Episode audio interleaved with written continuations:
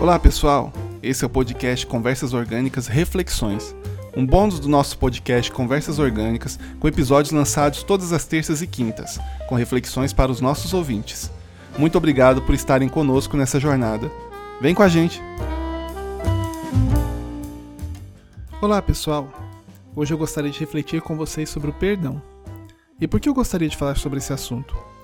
Porque a vida é muito curta para ficarmos carregando coisas desnecessárias como rancor e o remorso. O perdão é libertador.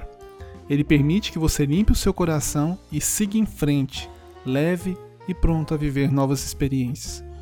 Aquele ditado popular que diz: Quem guarda o que não presta tem o que precisa, não é verdade quando se trata de sentimentos como rancor e mágoas que guardamos em nossos corações. Perdoar é limpar o coração desses sentimentos e a limpeza não é coisa que vai acontecer de uma hora para outra, não. Esse é um processo mais profundo e muitas vezes um exercício diário para curar as feridas que sofremos. Mas acreditem, perdoar é a cura de muitos males. Muitas pessoas confundem o perdão como se fossem fazê-las vítimas de novo. Não. Se você foi agredido, agredida fisicamente, por exemplo, não há de, há de se fazer uma denúncia às autoridades, se afastar do agressor e seguir sua vida.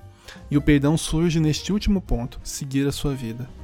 O perdão terá um papel importante no processo de seguir adiante e continuar. Por isso é importante cultivar o hábito do perdão. Afinal, somos seres humanos e convivemos com outros seres humanos, que são falhos. Como eu disse, a vida é muito curta.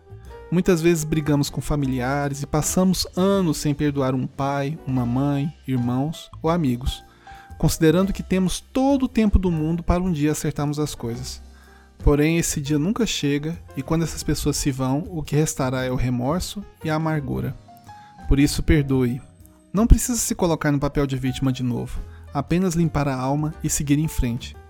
Se a situação for muito complicada, procure a ajuda de um psicólogo. Há muitas pessoas que podem te ajudar nesse processo de cura e a ser também uma pessoa mais leve e feliz. Afinal de contas, você merece isso. E aqui encerro com um trecho do poema de Braulio Bessa, publicado no livro Um Carinho na Alma. Perdão. Perdoar não o faz fraco, não lhe assalta a razão.